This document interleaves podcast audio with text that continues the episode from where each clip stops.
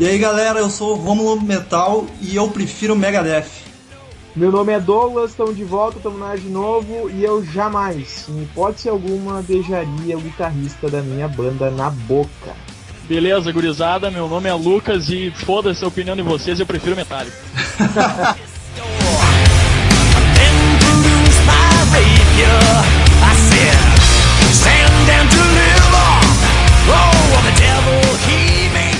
E aí galera, vamos lá, agora segundo podcast o assunto teria que ser sobre uma banda foda, uma banda grande que provavelmente todos vocês conhecem, que é o Metallica. Bah, achei que era o Calypso, cara. Fica pra próxima, fica pra próxima. Então, como sempre, estamos aqui eu e o Douglas. Temos um convidado especial hoje, um grande fã de Metallica. Porque eu e o Douglas, a gente gosta muito de muita banda e não tem uma específico, assim. Então a gente resolveu chamar um que curta Metallica mesmo para ter a opinião de alguém que entenda bastante do assunto. Por isso que eu chamei o Lucas Dick, que é o cara que, eu, que mais sabe de Metallica que eu conheço. É vocalista da banda Arcane agora também, eles tocam Metallica. E é isso aí. Vamos conversar sobre essa bandinha. E aí, Lucas, por que o Metallica? Por que, que tu resolveu. Resolveu não? Por que, que tu é tão fã assim dessa banda? Pra mim, o Metallica eu acho que é uma das únicas bandas, não sei a opinião de vocês, mas que até hoje, não importa quantos álbuns tenham feito, tenham feito na atualidade, é uma das únicas que ainda tem a essência do rock na, nas suas músicas. V vamos, vamos então, vamos organizar isso aqui e, e do começo os primórdios, 81, o Metallica se formando, os, o pequeno Lars e o pequeno James. Se eu não me engano, começou com uma, com uma proposta do Lars na, na, na no jornal, não foi? Isso, foi foi o, o, Lars Ulrich, que é, é, o batera, pra quem não sabe, queria fazer uma banda de heavy metal e colocou no, numa revista ou no jornal. No, aqui, ó, eu achei aqui num jornal de Los Angeles, o The Recycler. Isso, que ele tava procurando músicos interessados para montar uma banda. E foi assim que apareceu o James, James Hetfield, que é o vocalista e guitarra base. Pois é, o mais engraçado desse começo do Metallica aí, que se a gente vai parar para pensar, e o, o Lars Ulrich, pra, pra quem não conhece muito da história dele, ele é um. Ele é dinamarquês, né? Ele é um filho de. filhinho de papai, um playboyzinho. né? não, isso não, não é mentira, isso eu particularmente gosto muito de Metallica, mas é fato que o, o Metallica por ter nascido dentro de um ambiente muito, digamos lá nos anos 80 e no começo ali, era um negócio bem, mas muito underground mesmo, né, cara? Os caras dividiram um apartamento ali, até a briga com o Mustaine, que a gente vai falar um pouco disso depois, ali rolou numa, cara, numa kitnet, enfim. E o, e, e o Lars era um cara que, poxa, ele, ele foi nos shows de, das principais bandas com 14, com 13 anos de idade, ele viu o Elf tocar, ele viu o Rush e de repente o cara colocou um anúncio no jornal para fazer um som que não tem nada a ver com o perfil dele, né? Bem interessante essa história aí do, do começo do Metallica, né? Porque o Lars realmente não tem, não tem muito perfil de, de rock and roll assim tão underground, o, a, a, formação original, depois que o, que o Lars colocou o anúncio, já apareceu de cara o James Hetfield, o Dave Mustaine e o baixista. O baixista não era o Cliff ainda. Era o Ron McGovey. Isso. Mac... Essa seria a formação original, né? Isso aí. Eles são de 81, mas o primeiro álbum foi só em 83.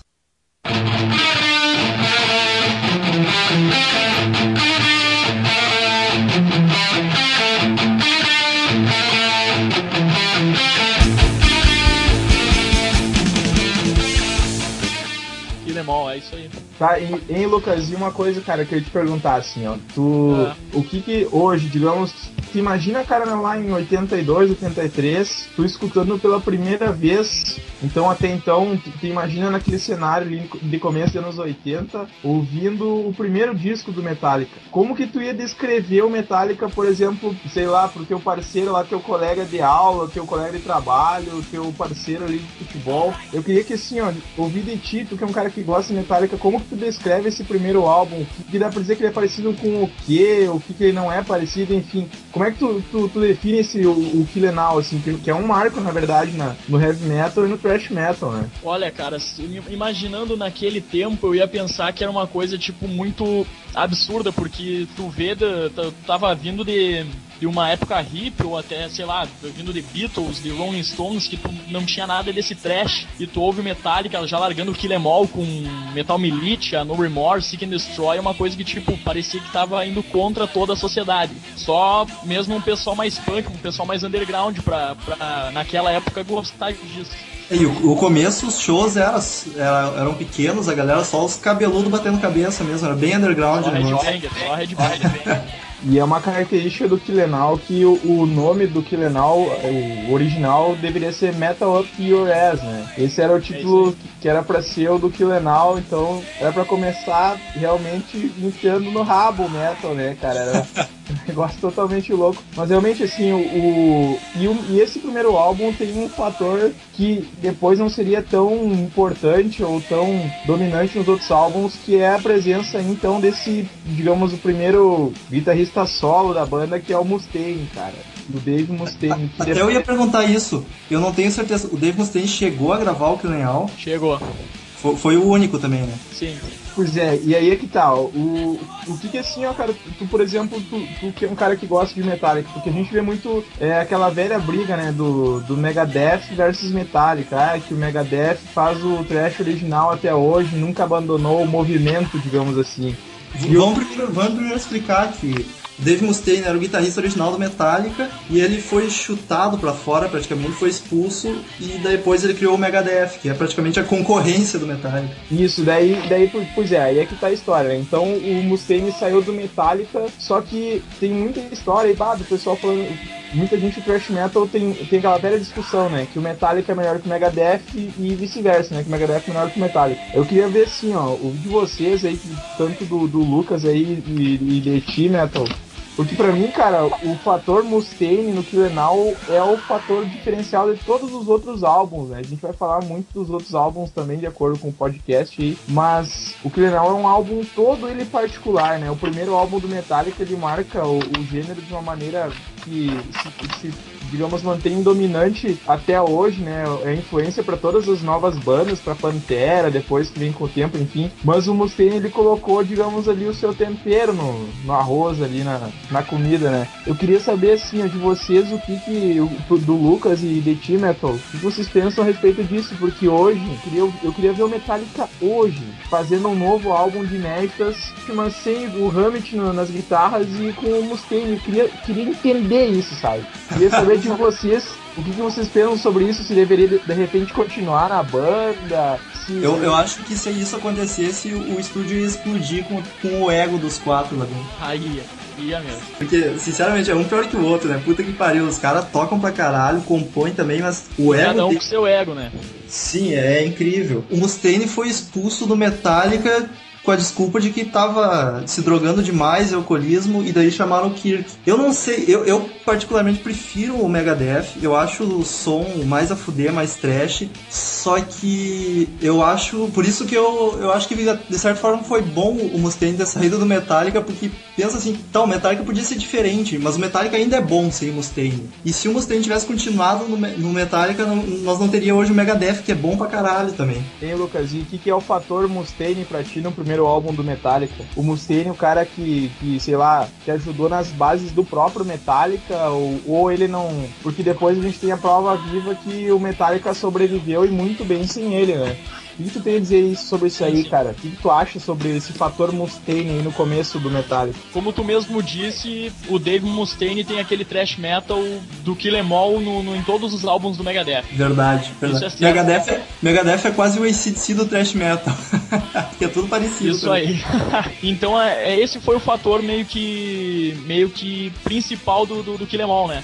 tu tem um, um, guitarrista que é todo thrash metal, tu já pega o Kirk Hammett, tu não, já não vê isso nele. Eu acho que esse foi o fator, eu acho que naquela época o Metallica vivia o thrash metal. Foi mais para definir o caminho da banda também, para achar o formato dela, acho que foi importante o Mustaine, tá? Pois é, e aí... Sim, tanto que eles tentaram tanto que eles tentaram o, o Ride Lightning, que é o segundo álbum que a gente pode falar depois, tentaram fazer uma coisa parecida, mas tu vê que não é aquele trash, eles já estão puxando mais pra uma melodia não tão suja, é uma coisa mais mais pegando pegando um pop, não querendo ser não querendo ser, ser apedrejado, mas puxando alguma, algumas melodias mais, mais bizarras assim do que um trash, mas tu vê que o Kirk Hammett não tem aquele, não tem aquele trash na veia.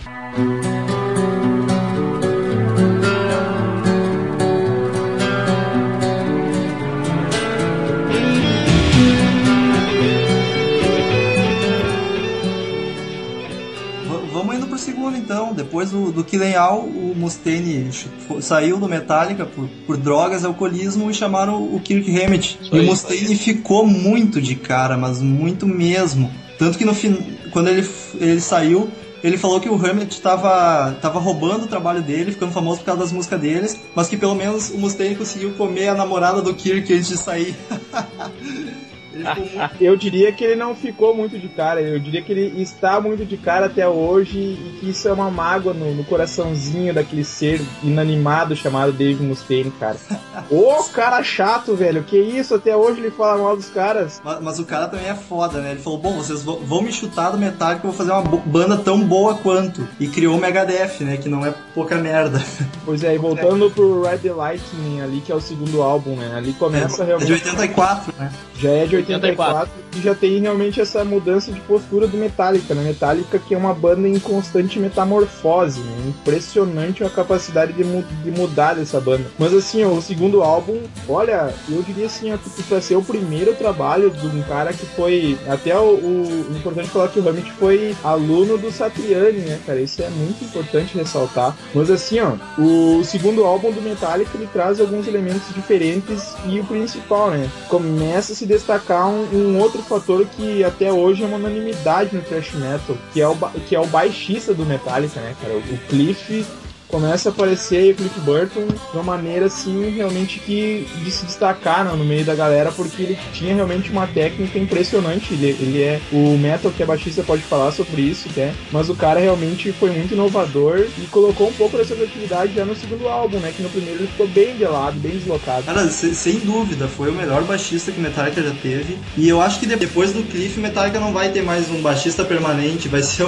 sempre algum quebra galho o cara tocava demais. E no segundo Agora eu faço uma pergunta para vocês, Metal e Douglas. Tu acha que vocês acham que o que o Cliff ia ter feito esse sucesso que ele fez até, até a data da morte dele, se eles se o Metallica tivesse continuado com o David Mustaine, onde no primeiro álbum, bem dizendo, o Cliff ficou de lado, como tu mesmo disse, Douglas? Eu acho que o Cliff tá vivo ainda, cara.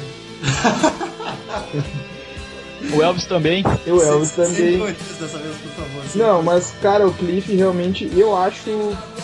é muito, é muito hipotético, né? falar de um cara que morreu e o que ele faria, mas realmente é, é, o caso de guardadas as devidas proporções. É a mesma coisa que a gente parar pra pensar o que, que o Jimi Hendrix faria se continuasse vivo, né? Eu acredito que o Cliff ia continuar com, com a sua maestria ali no baixo, ia continuar com suas inovações, com suas performances ao vivo chocantes aí pra galera, mas realmente o o, Cliff ali no segundo álbum, ele é, um, ele é um cara que começa a aparecer mais e tem essa mudança aí de, de, de visão de música do Metallica, eles começam a enxergar a música de uma maneira diferente.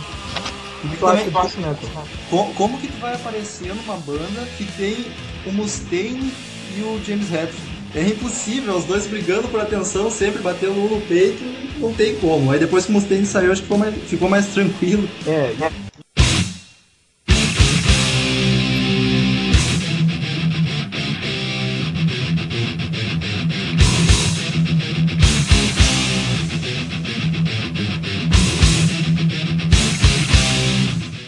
daí depois, agora avançando um pouquinho aí, Lucas, vamos falar de um assunto que muita gente gosta de falar, né? Que a gente pode falar aí. Realmente que o que vem, vem a calhar aí, que é a, que é a obra-prima considerada aí por muitos a obra-prima do Metallica, que já mostra toda a evolução aí, até para um lado, digamos assim, comparado com o primeiro álbum, até alguma parte mais progressiva, se é que isso é possível falar no Metallica, mas que a gente começa aí a falar sobre agora o Master of Puppets. O Cara, álbum o que que tu fala aí é e ele considera até o Cliff fala que é o álbum preferido foi o álbum preferido dele. Cara o que que é para ti como fã do Metallica o Master of Puppets? Você consegue descrever ele?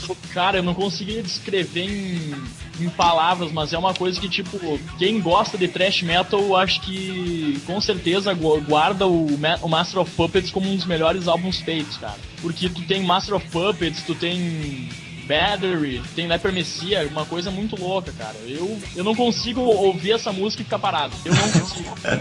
eu tô batendo o pé, eu tô batendo cabeça, alguma coisa. Pra mim, a música Master of Puppets é a melhor música já feita de thrash metal, sem dúvida. Com certeza, com certeza. E olha que eu prefiro o Megadeth.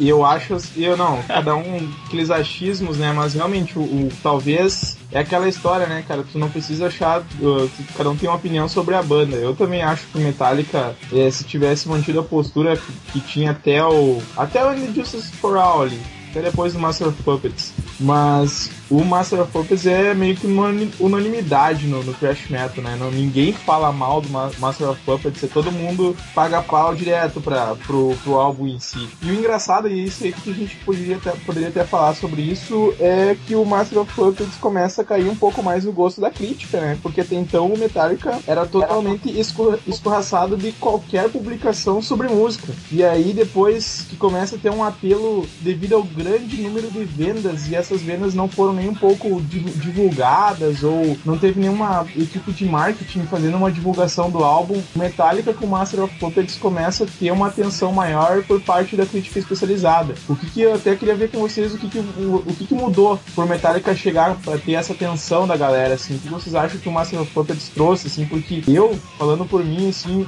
é, tem, ele é um álbum completo, do início ao fim, ele tem é, o instrumental ali, Orion, que é uma música muito boa também, que mostra muito da habilidade do Cliff Burton ali, toda a sua maestria. Só que ele tem esse diferencial, né? Ele já começa a cair no gosto mais popular, se isso, se isso for possível numa banda de thrash metal.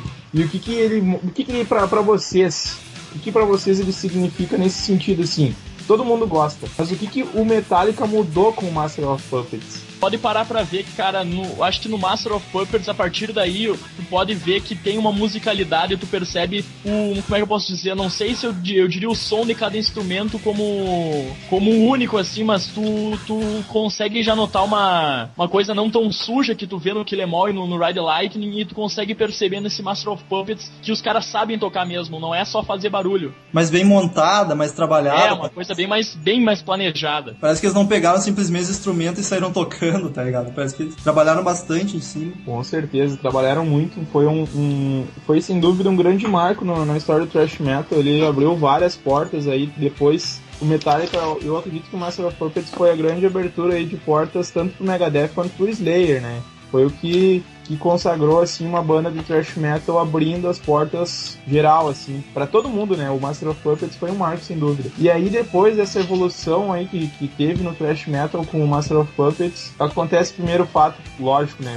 A, a grande perda do Metallica até hoje, como o Metal falou, vem aí o Cliff Burton a, a falecer, né? Ele deixa a banda aí para sempre, morre o cara, muda, muda o baixista até muda um pouco a postura da banda com o baixista novo e a banda vai começa a ir para um caminho diferente, né? Novamente, né? Começa a dar uma, digamos assim, suavizada no som.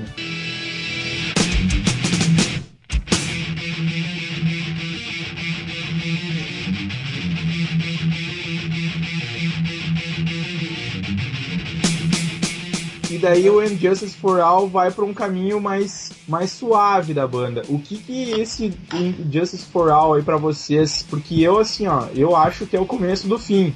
A minha opinião é essa. É o começo do fim. Eles atingiram a maestria do thrash metal com Master of Puppets e daí a crítica caiu em cima deles no sentido positivo, né? De falar muito bem deles, que o riff do Master of Puppets é considerado, até hoje considerado um dos maiores, enfim. E claro, todo álbum ele tem toda a sua peculiaridade, mas eles já começam a cair um pouco no, no na velocidade, eles começam a dar uma ênfase à, à, melodia. Claro, o sucesso comercial foi consequência do, do primeiro tra do trabalho anterior, que foi o Master of Puppets. Mas o que dá para falar desse novo álbum? O que dá pra falar dessa nova visão. Eu, particularmente, como eu disse, pra mim é o começo do fim. Eu, eu vou abrir um parênteses só, só pra explicar que a morte do Cliff. A, a banda tava em turnê na Suécia e o ônibus sofreu um acidente e capotou. A, a, banda inteira, acho que a banda inteira tava no ônibus, né? Tava, tava. tava. Mas só o Cliff não, não resistiu. E daí. Não, sabe da Metal contando a, a história que, pelo que me foi passado como verdade, foi mais ou menos assim: eles entraram no ônibus e o Cliff queria a melhor cama. claro, né? Cada um com seu ego, mas ele queria a melhor cama. Então resolveram decidir nas cartas. Pegaram os quatro ases e quem tirasse o as de ouro ficava com a melhor cama. Nessa brincadeira, quem é que saiu com o melhor com o as de, o as de ouro foi o Kirk Hammett. Era pro Kirk ter morrido. Só que foi o seguinte, ele, ele conversou com o Cliff e, tá bom, e chegaram à conclusão e o, e o Kirk liberou pro, pro Cliff dormir aí. E aconteceu essa, essa fatalidade de virar aí justo, justo na cama onde tava, onde tava o Cliff ele ter saído pela janela do, do ônibus e ainda não, não restando só isso, o ônibus esmagou ele. Então quer dizer que o Kirk é um assassino. Que filho da puta. Eu acho que ele previu isso e a melhor no, no, no, cu dos outros do que no meu, né?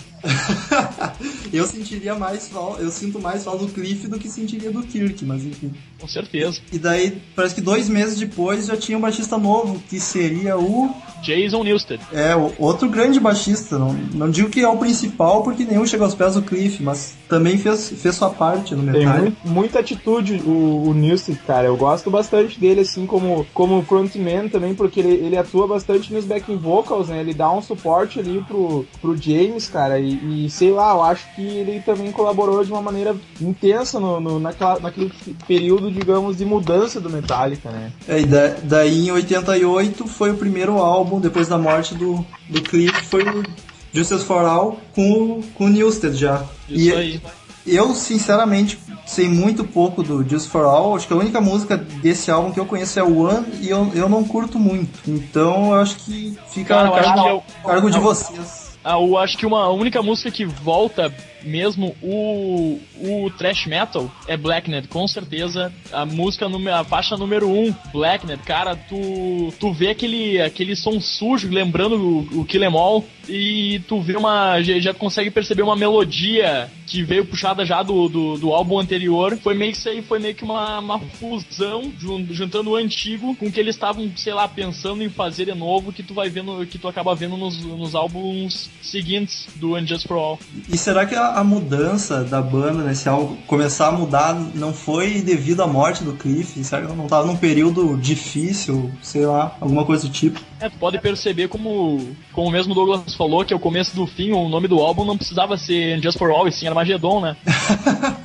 Porque ele, tu, tu sente um pouco de revolta disso ter acontecido, não sei se, se eles não estavam com aquela, aquela vontade de, de continuar com Metallica, mas acabaram fazendo mais tipo pra, é, vamos continuar essa bagaça e vamos ver no que, que vai dar. Uma, uma curiosidade desse álbum é que a, a banda com ele foi indicada ao Grammy na categoria Melhor Desempenho de Hard Rock e Heavy Metal. E perdeu pro Jetro Tull. Todo mundo tava esperando. Não, não que o Jetro Tull seja bom, eu gosto muito, mas pra Heavy Metal tá muito longe, né? Pelo amor de Deus. Todo mundo se apavorou que é a Metallica era favorito, sem dúvida, e tanto que os integrantes do Jethro nem estavam presentes para ganhar o álbum. Pois é, esse é o começo da, também da valorização do Metallica com os críticos especializados do Grammy, né? Depois eles, vem, eles concorreram várias vezes e foi o álbum que, que começou toda essa história. Isso em 88.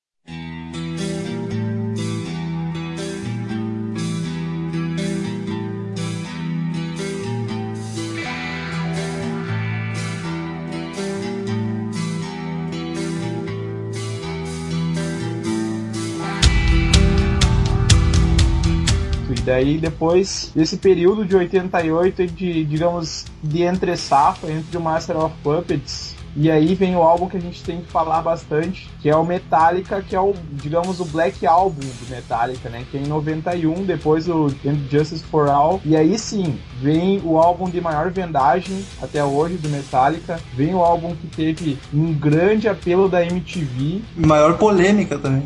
Teve, é, teve diversas polêmicas, eles fizeram um turnê com Guns N' Roses, enfim, aí a gente vai falar muita coisa, mas realmente esse álbum do Metallica de 91, que leva o nome da banda, teve mais de 15 milhões de cópias vendidas nos Estados Unidos e detalhe, aí começa um dos, dos, recordes Metallica, né? É o primeiro dos cinco álbuns consecutivos a ficar no topo das paradas da Billboard americana. O incrível do, do desse álbum, pelo menos do ponto de vista de comercial do, da, da banda, é que ele colocou diversos singles entre, as, entre top 10 da Billboard. Então, por uma banda de thrash metal, era algo impensado, né? Tu nunca ia imaginar que uma banda de thrash metal ia conseguir fazer isso com tanto sucesso e com tantas músicas, né? Eu acho que já não era mais um thrash, já é um heavy metal. Mas uma coisa que eu não entendi, eu gosto bastante de Metallica, mas eu nunca fui um muito entendedor, e principalmente para álbum, banda nenhuma, eu presto muita atenção. Aí pesquisando para esse podcast, eu fui, fui ver as músicas que tinha em cada álbum,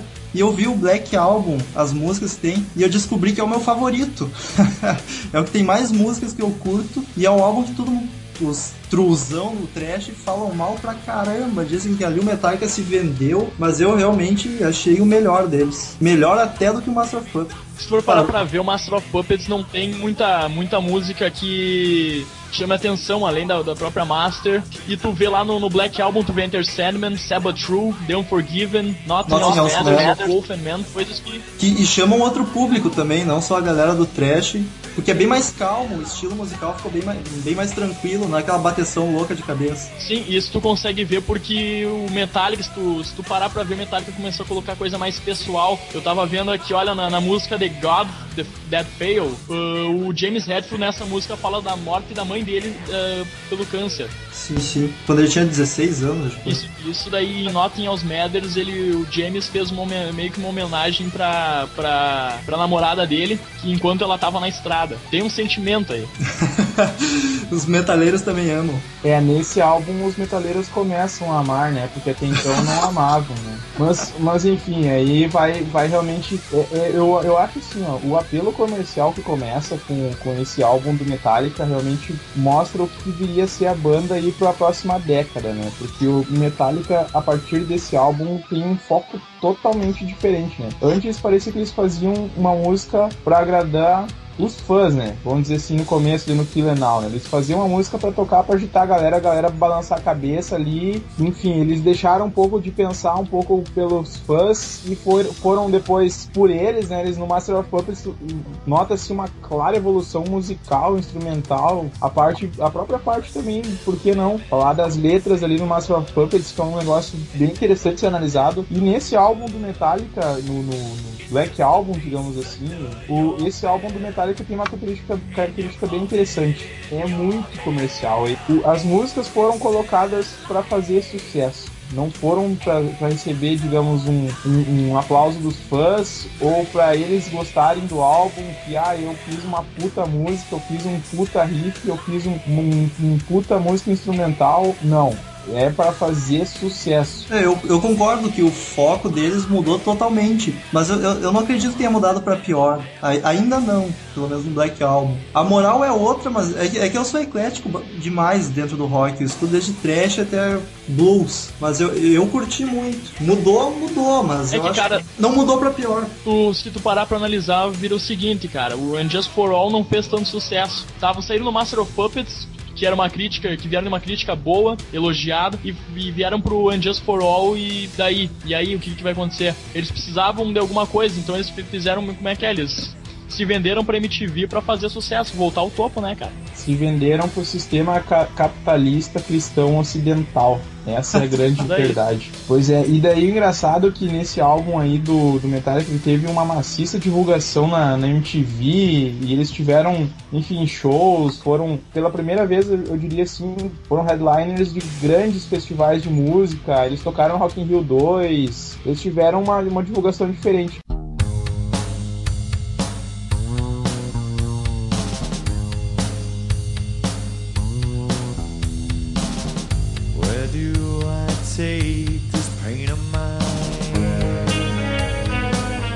Engraçado desse álbum, aí vamos caminhar um pouco, passando um pouco do, do, do Black Album, indo pra 96, passaram-se cinco anos aí, a evolução que eles tiveram durante cinco anos, que eles experimentaram muita, muitas coisas, né? Aí a gente vai falar, vai falar até do beijo na boca lá do, do, do guitarrista lá do Ulrich com, com o Batera, mas enfim, eles mudaram então do, do Black Album pro Load, como a gente tava falando que o Justice for All é o começo do fim, ali eles estão abraçados no, no peito do capeta, né, cara? Porque o Load realmente, do, pelo menos do meu ponto de vista, eu curto Metallica não, não sou um fã do Metallica, mas eu, eu gosto de Metallica.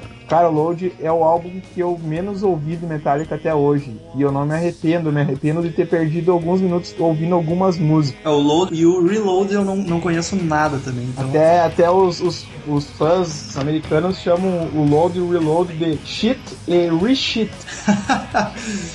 Cara, o que, que é para ti, cara? O que, que tu, como fã, olha, como é que tu olha pra, ir, pra essa cena de, de mudança aí, Lucas? Porque tu, tu, tu vê uma sonoridade totalmente diferente, né? Se a gente tava falando ali que Metallica se, se tornou uma banda comercial, o que falar desses dois álbuns, cara? O que tu, tu, tu pensa assim como, como fã da banda, cara? Tu, tu apagaria esses álbuns do, da discografia deles? Enfim, o que tu faria com eles? Cara, eu apagaria esses álbuns, esses álbuns aí, mas eu deixaria apenas três músicas, cara. Três músicas se salvam, que é Until It Sleeps, do Load e do Reload é The Unforgiven 2 e Fuel. O resto, cara, não consigo ouvir as músicas inteiras. Esqueci também The Memory Remains. Que é o segundo, segunda faixa do Reload. E aí, o que, a gente pode falar? Ó? Porque é engraçado, né? A gente tava falando que o, o Black Album ali, o, o álbum de 91 do Metallica, é o primeiro álbum a se tornar número 1, um, né? E mesmo com essa mudança que muitos fãs deixaram, ficaram, digamos assim, putos da vida com Metallica, porque mudaram totalmente a, a, o foco da banda, a gente tem ali em 97 o Reload, não é uma mudança, é uma continuação, né? Tanto que o nome, né? Eles, eles já tinham as músicas todas prontas, se não me engano, só decidiram lançar separadas.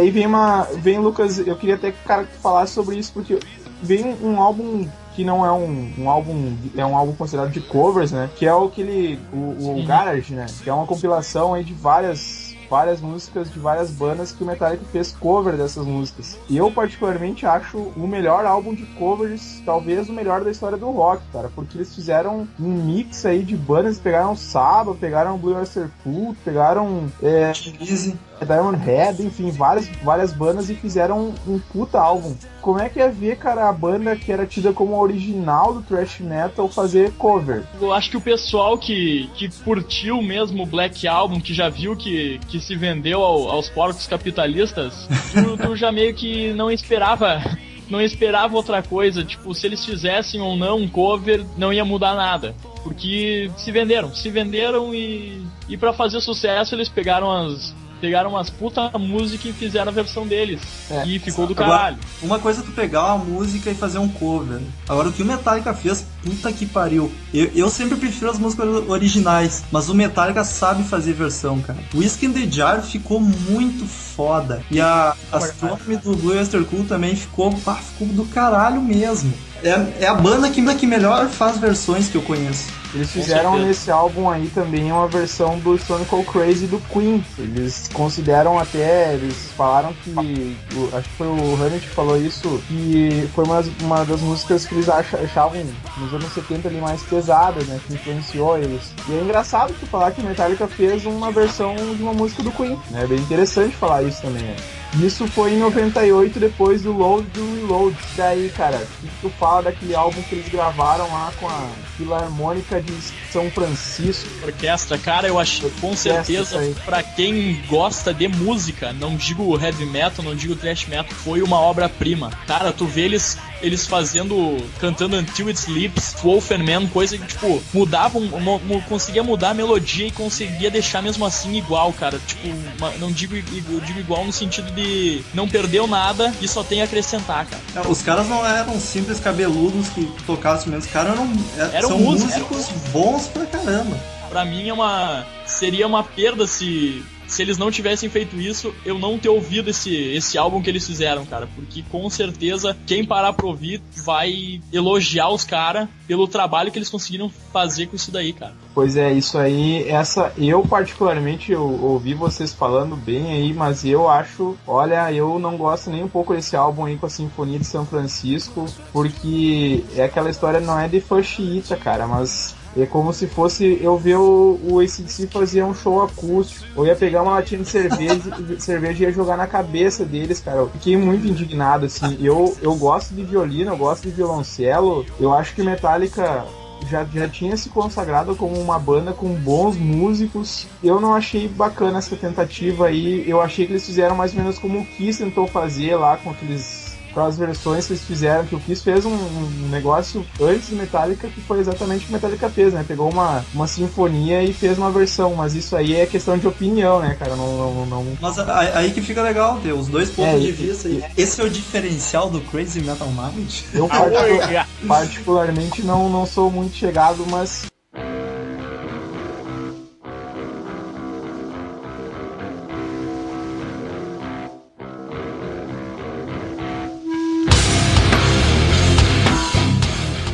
tem, tem o que eu acho que é o, que é o final do fim da, da, da banda, né? Que é o Senenger, em 2003. Cara, o Senenger, vamos lá, é o que? É, uma, é um álbum de thrash metal, é um álbum de heavy metal, é um álbum de hard rock. O, o, o realmente vem ali um, uma, uma tonalidade, não vou dizer diferente, porque já tava tudo mudado, né? Já tava tudo louco no Metallica. Mas é um negócio que, digamos assim, é uma tentativa de retomar um som um pouco mais pesado, mas sem aquela agressividade dos outros álbuns que, o que o Senenger assim, acrescentou na carreira do Metallica no sentido de mudança, porque eles mudaram, eles mudaram o baixista novamente, né? Vem o Robert Trujillo ali, que vem com. Ele vem do. O, o Robert Trujillo, se não me engano, vem do Ozzy, né? Coisa vem assim. do Ozzy é. e o Jason Newsted acaba indo pro Ozzy. Isso. Fizeram uma é, troca. Fizeram uma... uma troca. Mas o Newsted saiu do Metallica porque ele queria seguir carreira solo paralelo com a banda e o Redfield não, não aceitou eu, isso. Ou era só metálica ou era... Eu ouvi uma história, daí, aí quem vai falar isso, isso o Lucas pode falar se é verdade ou não. Eu ouvi, né, que parece um negócio assim, meio Sônia Abraão falando, mas tudo bem. Eu ouvi uma história que o, que o Nilsson saiu da banda, a, a, versão oficial é que, que foi, parece que foi isso aí que, que, que o Metal falou. Mas a versão que eu tenho do, da saída do Nilsson é que ele estava insatisfeito com a mudança que a banda tinha chegado, assim, que tinha totalmente saído daquela originalidade que tinha Metallica. E insatisfeito com isso, ele decidiu partir. Como é que é, é isso aí mesmo, Lucas? Tu tem essa informação, cara? Eu já soube dessa informação, mas eu não, eu não sei dizer com exatidão. Cara, tu, os, os dois, as duas versões têm, sua, têm suas verdades, como tu pode ver no, no, no, DVD do Some Kind of Monster, que é o, a, essa versão que o, que o Metal falou, mas tu também... É, o, o, próprio Newsted afirma isso, que foi por causa da carreira solo. É, mas tu, se tu parar pra analisar, também tem um pouco de verdade. Eles simplesmente mudaram completamente o que era o Metallica pra uma coisa mais heavy metal, mais mais puxada para visando mais a, a fama do que, uh, do que em si tocar mesmo rock and roll. As duas versões fazem sentido. Eu acho que a versão oficial é essa do Metal, a versão verdadeira é, é essa que eu falei. A mesma coisa é Yoko Ono nos Beatles. Todo mundo fala que foi a Yoko Ono, mas os caras estavam pensando totalmente diferente um do outro, né? Não tem nada a ver o que, que o que, que era a banda e o que, o que ela se tornou, né? O Metallica ali no Senenger realmente eles voltam com uma pegada tentando. Eu acredito que eles tentam voltar um pouco com aquela pegada mais trash do começo, sim, do, do, até meados dos anos 80 ali, mas ainda não conseguiram o resultado esperado. E ainda estão, mesmo assim, ó, quem diria, né? A Metallica faz aí o seu quarto álbum consecutivo de inéditas, botando em primeiro lugar na Billboard. Isso é um fato histórico, né? Uma banda colocar quatro álbuns consecutivos. E tu para pensar, os quatro álbuns, que seria quando Metallica começa a ficar ruim, são os quatro que mais fizeram sucesso na mídia. Irônico? Não, eu não acho irônico. Não acho que o, que o mainstream é o melhor. Mas enfim, voltando então pro Senenger, Cara, e tu, cara, que que tu acha, Lucas? Porque, tu, veja bem, eu particularmente até o Death Magnetic, eu achava que tava, a banda tinha terminado de morrer com o Senenger. E tu, tu olha assim pro Senenger e tu vê o que com esse, com esse álbum, assim, porque aquela mãozinha desenhada com aquele punho fechado ali, pra mim não significa muita coisa, cara. E eu acho que eles poderiam ter feito o que eles fizeram com o Death Magnetic, ter voltado de vez as raízes? Tu olha, cara, pro Senenger, tu, tu pensa o que ele primeiro, assim, enquanto tu escutou, tu pensou assim, puta merda Tu disse o que, assim, depois desse puta merda? eu comecei a chorar desesperado, capaz, não fiz isso não. Mas eu diria que Sunanger e Some Kind of Monster são os últimos dois suspiros de vida do Metallica. Porque depois disso tu não vê, nesse álbum, tu não vê nenhuma música que, que fez tanto sucesso quanto essas duas, Sunanger e Some Kind of Monster. É, realmente foram, foram duas duas pauladas aí, no, comercialmente falando, né? Foram duas músicas que, ah, o Seninger eu colocava, ligava a TV e tava tocando o clipe, ele era incrível, né? Os caras estavam realmente sempre aparecendo na mídia. Mas realmente o Song Killer of Monster também foi uma puta música aí que colocou, digamos, tentou colocar de volta um pouco nos trilhos, né? Porque o, o load e o reload realmente deixaram muito a desejar. E foi mais ou menos na época do Senanger que rolou aquela briga clássica do Napster, né? Explica aí o que é o Napster, Douglas. Pra quem não, não o sabe. Napster era um serviço de compartilhamento de música. Era um site, o cara que criou o Napster ali foi processado pelo URT, pelo Metallica, enfim, eles conseguiram destruir com a vida do cara e destruir com o site. Rolou várias brigas aí por direitos autorais e o Metallica conseguiu sair vencedor, né? Querendo ou não, mas isso não impediu a pirataria de forma alguma.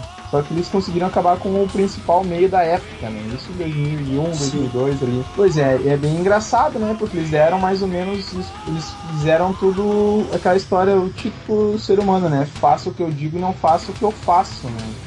Mas, eu, eu, até entendo um pouco dos dois lados, porque tu fez a tua música ali, tu se esforçou para fazer aquilo, tu criou, teve teu trabalho, e daí o pessoal tudo pega de graça, distribui à vontade, tu não.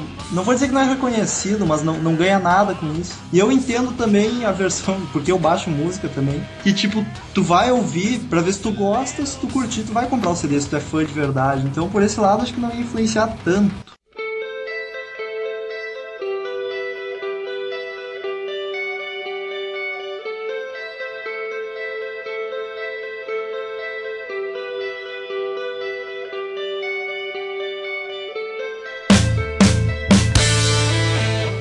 Depois Sunnanger, em 2008, eles lançam aí a tentativa de o que é para muitos a ressurreição do Metallica, né, com o Death Magnetic.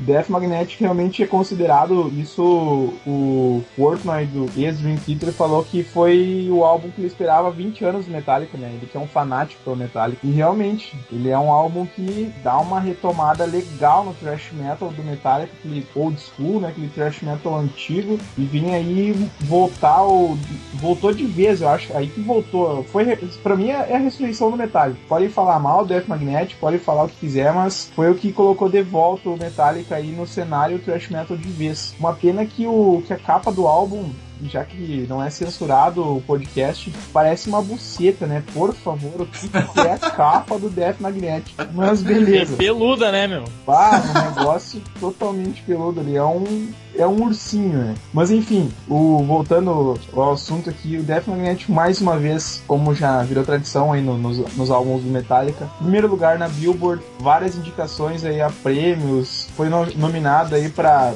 sei lá, três, quatro, quatro prêmios que o, que o Grammy dá, que Grammy tem mais de, mais de 300 Grammys, né? Mole, né, cara? Tem Grammy, sei lá pra quê.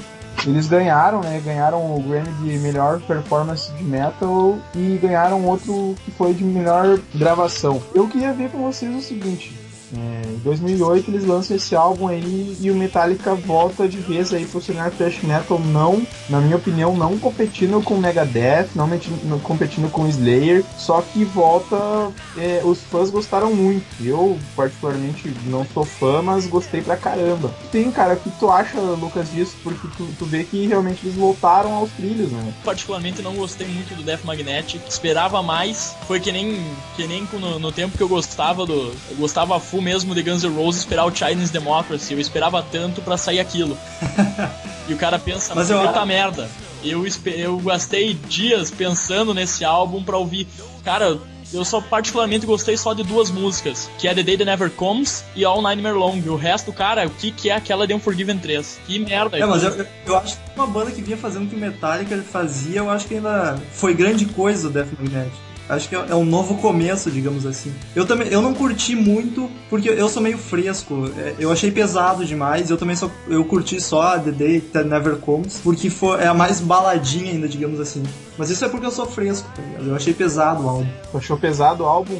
Achei. O que mais se, a, se assemelhou aos antigos, sem dúvida. Eu acho que, que o Metallica realmente aí volta um pouquinho mais. Vamos torcer que, que isso seja uma tendência, né? Um álbum mais voltado aí pro, pras raízes deles, né? Grana eles não precisam mais. Os caras Metallica não precisam de grana, eles precisam do que, cara? Eles querem. Agora eu, eu acho que o ponto da carreira do Metallica que eles chegaram, eles já têm reconhecimento, eles estão no Rock and Roll of Fame, eles estão em diversas outras é, premiações, que eles já tiveram reconhecimento de Grammy, já tiveram reconhecimento de vários, várias outras premiações. Eu acho que hoje eles têm que se preocupar em fazer um som legal e fazer, fazer o som deles pros fãs, né? Querendo ou não, ajudou bastante esse último álbum a se aproximar dos fãs, mas ainda tá, claro, não, não, nem se compara com o que fizeram nos anos 80.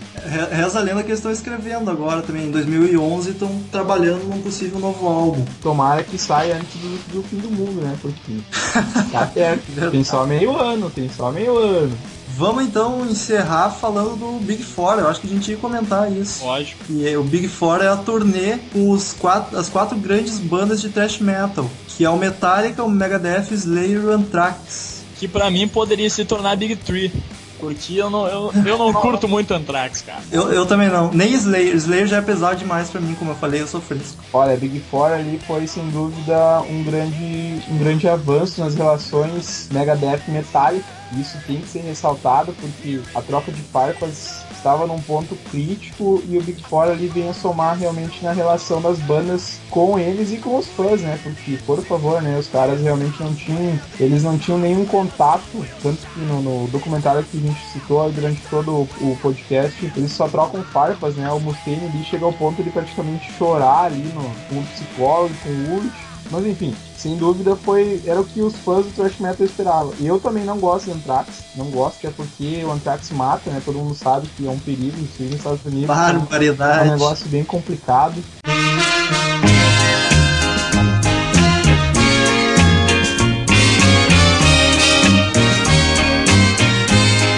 Slayer, o Slayer reza a lenda que o Slayer é uma banda que incentiva o suicídio, como, como outras bandas, mas o Slayer é meio descarado, assim.